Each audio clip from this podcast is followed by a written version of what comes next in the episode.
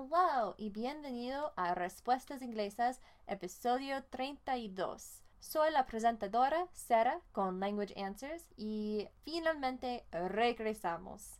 Hoy vamos a empezar una cosita nueva. Quiero empezar cada episodio con un consejo cultural y hoy el consejo cultural número uno es sobre el inglés alrededor del mundo como angloparlante o la lengua con los más hablantes de inglés, como la, lengua primera, el inglés es la lengua tercera más hablado en el mundo. Inglés tiene 379 millones de hablantes, pero como una lengua con estudiantes, con personas que pueden más o menos hablar en inglés y las personas para quien inglés es su lengua primera, hay más de un mil millones de hablantes.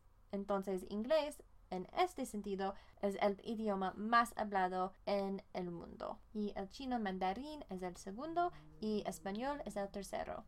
Un hecho muy interesante es que hay más hispanohablantes en el mundo con español como su lengua primera que los angloparlantes en el mundo, porque hay 460 millones hispanohablantes y hay 379 millones angloparlantes. Hay muchísimos países donde se habla inglés de forma nativa. El Reino Unido, los Estados Unidos, Australia, son Antigua y Barbuda, Bahamas, Barbados, Belice, Botswana, Camerún, Canadá, Dominica, Eritrea, Filipinas, Fiji, Gambia, Ghana, Granada, Guyana, la India, Irlanda, Kenia, Kiribati, Lesotho, Liberia, Malawi, Malta, Islas Marshall y muchísimas más.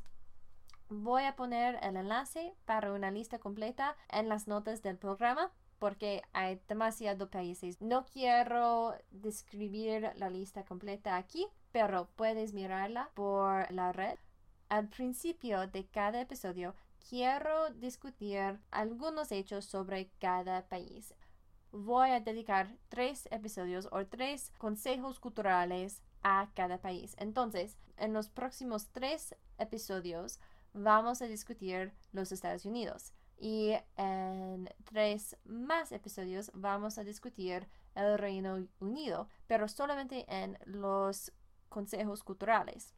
Después de cada consejo cultural vamos a discutir el contento de cada episodio. Y por eso, o en esa manera, podemos hablar sobre la cultura de muchísimos países donde se habla inglés, porque si conocemos o sabemos los Estados Unidos y el Reino Unido, pero hay más países donde se habla inglés que tienen sus propias culturas y tradiciones y contribuciones al idioma y al mundo y sus propios lugares también.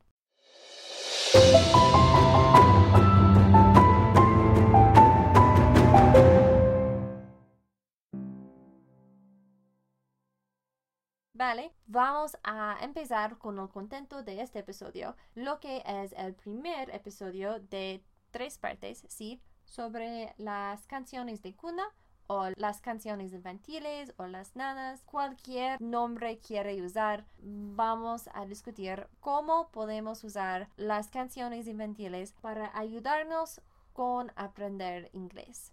Hay cuatro razones por qué estas canciones son muy útiles. Primera, las canciones son muy pegajosas o pegadizas o como se dice en inglés, catchy, extremely catchy.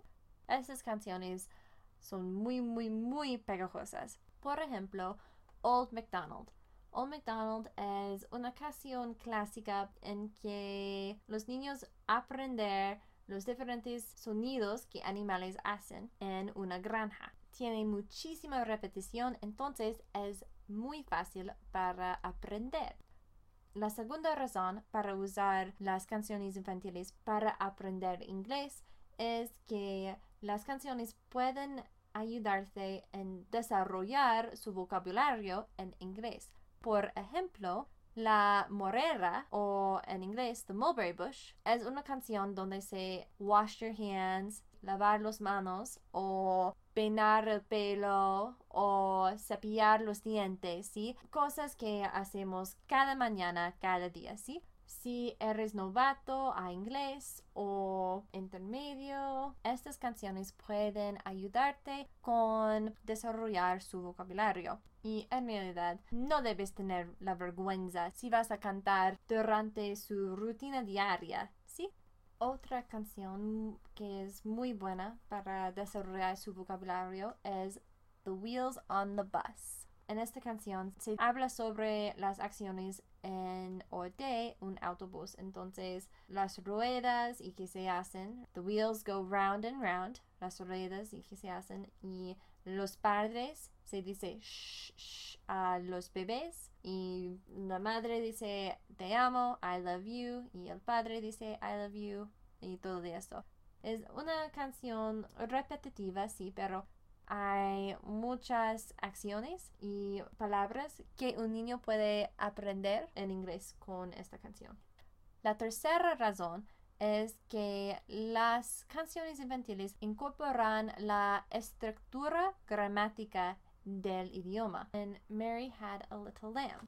En Mary Had a Little Lamb, en el último verso, se dice, So the teacher turned him out, turned him out, turned him out. So the teacher turned him out and sent him straight away.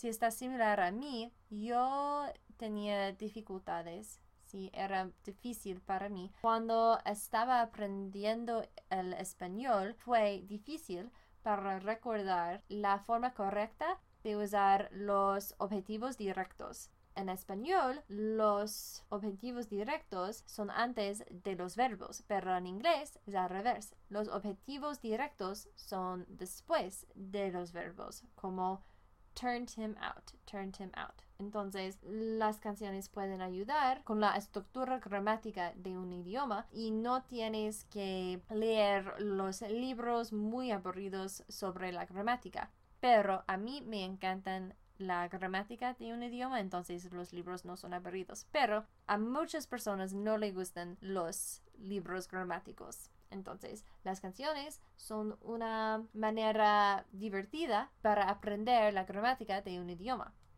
La última razón es que puedes usar las canciones simples con el vocabulario simple también para enseñar a sus niños o aprender su mismo la lengua de señas. Hay muchos recursos sobre la lengua de señas y cómo aprenderla ayuda a los niños, como aumentar sus destrezas de lengua, sus habilidades de hablar las oraciones complejas o aprender más vocabulario más temprano o aumentar su coeficiente intelectual o CI, todo esto. Y también si un niño aprende la lengua de señas puede comunicarse contigo más temprano y esto puede aliviar algunas frustraciones con la comunicación y todo esto. Entonces, por esas razones, yo y mi esposo quieren enseñar ASL o la lengua de señas de los Estados Unidos, la lengua de señas americana, ASL, ASR, a nuestra hija para que ella pueda comunicar con nosotros más temprano de normal, sí. Esto es la esperanza. Claro que sí, si escuchas a este podcast, es probable que ASL no va a ayudarte o su niño, porque cada país tiene su propio lengua de señas. Sí, por ejemplo, en México tiene el lenguaje de señas mexicanas o MSL y también España tiene el lenguaje gestual español o el lenguaje mímico español. Es muy fácil con las canciones simples para incorporar las señas con el vocabulario. Por ejemplo, me gusta cantar la canción Oceans de Twin Sisters a mi hija. Y Oceans es en español y en inglés y es sobre el vocabulario del océano, claro que sí. Pero he aprendido algunas señales para hacer durante la canción. Por ejemplo, con pez, cuando el cantador dice fish, fish, peces, peces, yo hago el señal de pez en ASL. Y no necesito, no necesito hacer ASL completamente por cada oración, solamente necesito usar algunas señales y es mi esperanza que estas señales van a ayudar a mi hija a conectar la significa de fish y de peces en inglés y en español, porque el señal es el mismo para los dos. ¿Me entiendes? Entonces voy a aprender más señales para más canciones, pero solamente algunas señales, no oraciones completas en ASL hasta mi hija tiene más años y puede entender más oraciones complejas. Estas son las cuatro razones para usar las canciones infantiles para aprender inglés. Y en el episodio que viene vamos a discutir cinco canciones que tienen versiones en español y en inglés y por eso puedes usarlas para aprender el inglés en una manera más fácil. Eso es todo por hoy. Por favor, no olvides consultar las notas del episodio para las notas o los enlaces para los recursos utilizados para este episodio. Este episodio le brindó Language Answers Limited o Limitada. Si está buscando un traductor de español o inglés, o alguien para editar o revisar sus documentos, o le gustaría recibir tutoría, puedes enviarme un correo electrónico a contact at languageanswers.com. Eso es contact arroba languageanswers.com o puedes visitar mi sitio de web www.languageanswers.com. También puedes enviarme tus preguntas o los temas que te gustarían que yo discutiera en un episodio de podcast. Gracias por escuchar y nos vemos en dos semanas.